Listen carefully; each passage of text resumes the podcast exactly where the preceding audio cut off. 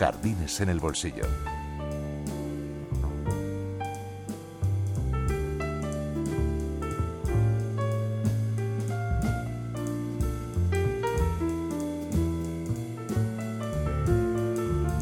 El Rincón de las Tablas, con Fernando Loigorri.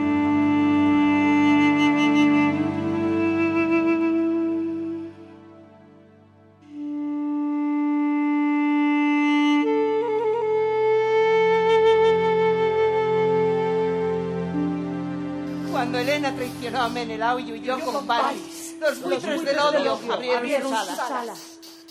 Allí estaban Apolo, Pan y Zeus para comprender la furia del esposo, abandonado. Nadie debe violar la hospitalidad generosa. Llegó el tiempo de los combates y los, sacrificios, para castigar el delito de una mujer que, se atrevió a ser esposa de dos hombres. Hola Fernando. Hola, ¿qué tal? Propones que dediquemos los dos próximos días a la Orestiada de Esquilo. Sí, por dos motivos. El primero es que es que la Orestiada está compuesta por tres obras y por lo tanto yo creo que merece la pena alargarse un poco en ellas.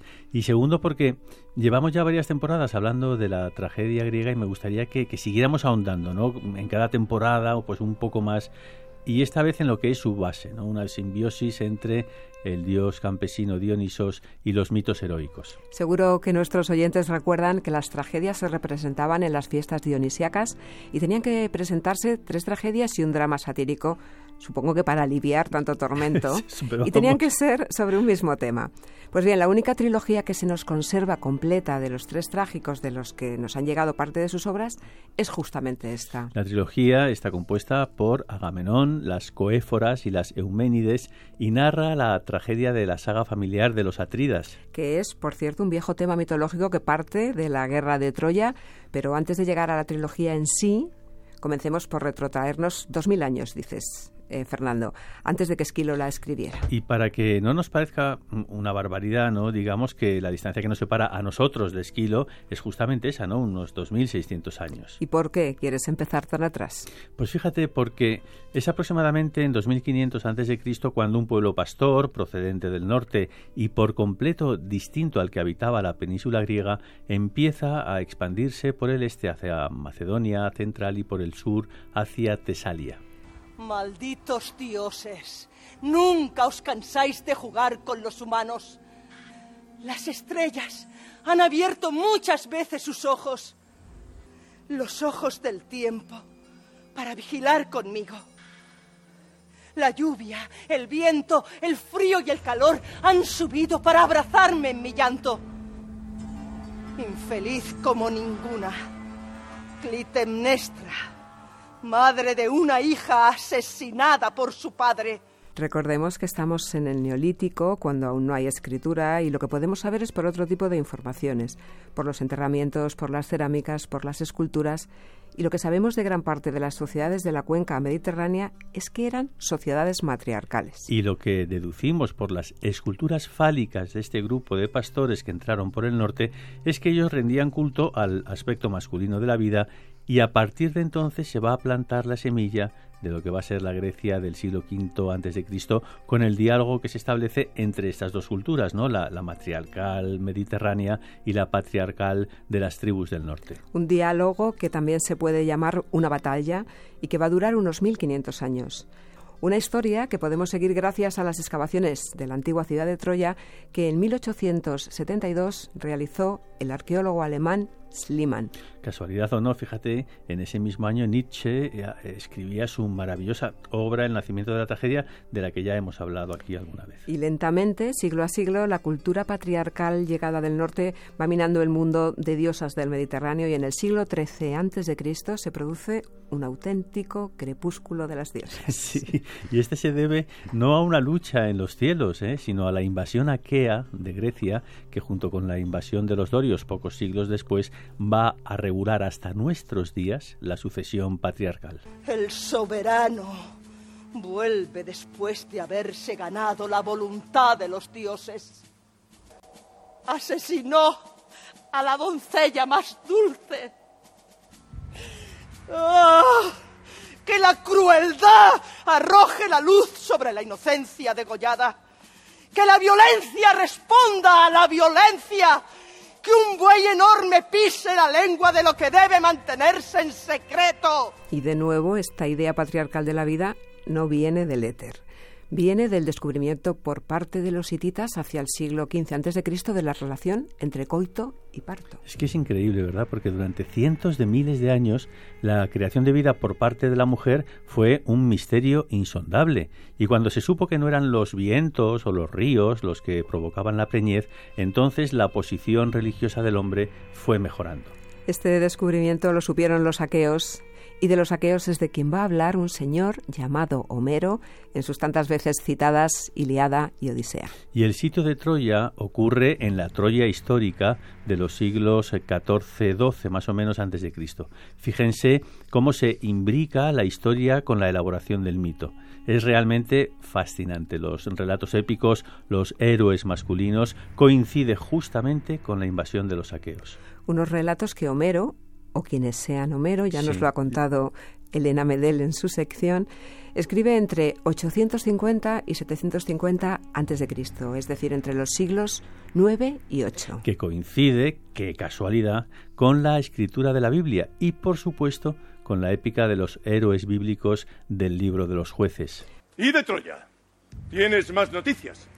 El mensajero confirmó la destrucción de la ciudad. Con Agamenón vendrán los detalles gloriosos del suceso. Ahora solo sé que Troya ha sido tomada por los griegos. Por lo demás, no es difícil sospechar lo que habrá allí, dentro de sus murallas vencidas. Un clamor de voces contrarias lo que es un misterio, como señaló Freud tan agudamente, es por qué en Grecia la épica derivó en poesía y entre los judíos derivó en religión. Cuestión que, si no me equivoco, aún está sin resolver. Pero sigamos con este relato que mezcla lo histórico con lo mítico. Schliemann conjeturó correctamente que había existido una Troya y una guerra de Troya, y siguiendo el hilo de la epopeya de Homero, encontró Troya y la ciudad de Micenas. Y no estará de más recordar por qué se inició la guerra de Troya porque tiene relación directa con la Orestiada de Esquilo. Tras el juicio de París, visto desde la tradición griega acerca de quién era la más bella entre Afrodita, Atenea y Hera, París rapta a Helena y se la lleva a Troya. Acotemos, fíjate, una curiosidad. París es un príncipe pastor, ¿Recuerdan las tribus de pastores con cultura patriarcal que habían entrado por el norte pocos, poco más de mil años antes? Pues bien, hay otra lectura de este juicio de París, no basada en Homero, sino en esa otra fuente de la historia que es la cerámica. En uno de esos vasos vemos a un Paris, a la derecha, que intenta huir a Troya muy asustado y que es retenido por el dios tramposo Hermes para que cumpla con su obligación, mientras que la triada del principio femenino... A la que se le pide que haga frente a alguna crisis que ha provocado Paris, ¿eh? no ellas, está con cara de muy pocos uh, amigos, amigas en este caso, y del lado de Grecia. Continúo con mi relato, donde Agamenón se encontraría con Clitemnestra, su hermano Menelao con Helena, la hermana de Clitemnestra, y el gran y sabio Odiseo. El único, por cierto, que estaría a la altura de las circunstancias. Y el gran y sabio Odiseo a Penélope y su troupe de pretendientes. Es que es, todo muy familiar, ¿no? El filósofo griego Heráclito llamó a la diferencia entre la Ilíada y la Odisea en antiodromía, que quiere decir correr hacia el otro lado. Si en la Ilíada todo es arete, virtud, hazañas masculinas, la Odisea justamente es un retorno incontrolado de los hombres más sabios de aquella generación al reino de los poderes y conocimientos que atesora esa otra mente que es la mujer. Así es que podríamos decir que las narraciones mitológicas son interpretaciones deformadas o sublimadas de sucesos reales y por lo tanto también las tragedias puesto que beben de ellas. Y Esquilo, que recordemos es el autor de la Orestiada, es el que mejor conocía los mitos de los autores de su época. Un ejemplo de esta deformación, por ejemplo, podría ser de nuevo el juicio de París. A este tipo de deformaciones o interpretaciones malintencionadas conscientemente, Robert Graves las llamaba iconotropía. Lo que ocurre realmente en este juicio es que esas tres diosas eran Atenea la doncella, Afrodita la ninfa y Hera la anciana, la tríada de las edades de la mujer. La Trinidad femenina. Efectivamente. Y es Afrodita quien ofrece la manzana a Paris, el príncipe pastor. Y esa manzana, que simboliza su amor comprada al precio de su vida, será el pasaporte de éste para los campos elíseos, es decir, para la inmortalidad. De una parte Mujeres que abrazan en el suelo los cadáveres de sus hijos y sus maridos. Hermanas que buscan entre los muertos a sus hermanos. Doncellas violadas. Hijas que han perdido a sus padres.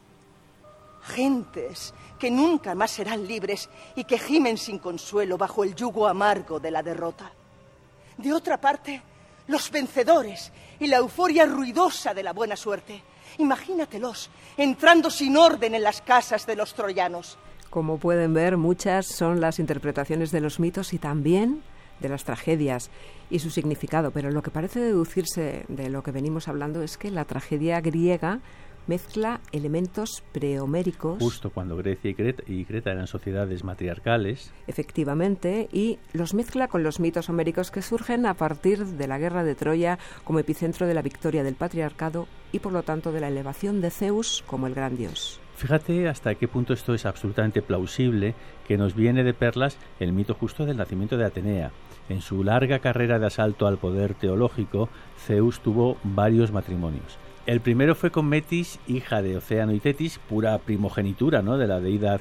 Metis era infinitamente sabia y por medio de un engaño, tan dado era Zeus a ellos en sus lances amorosos, la hizo suya y Metis concibió.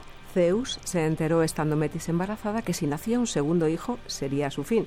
Así es que un día la persuadió para que fuera a su lecho. Aclarar que la diosa estaba entonces embarazada. Y cuando se quedó dormida, Zeus se la comió. Pocos meses más tarde, Zeus empezó a sentir un terrible dolor de cabeza, tanto que Hefesto se la abrió de un hachazo y entonces surgió totalmente armada lanzando un grito de guerra Atenea. A partir de entonces, Zeus aseguraba que Metis, aun sentada en su estómago, le concedía su sabiduría. Y ese mito es muy parecido al de Eva y la costilla de Adán. Es que las religiones comparadas es una preciosidad, ¿no? Pues con todos estos mimbres que les hemos un poco introducido en este en este en esta sección, la semana que viene contaremos la Orestiada, ¿no? Para elaborar eh, todo lo que hemos contado nos hemos servido de cuatro grandes, grandísimos mitólogos, de cuyos libros, por supuesto, les recomendamos su lectura. ¿no? Son Mircea Eliade, Joseph Campbell, Robert Graves y Jane Harrison.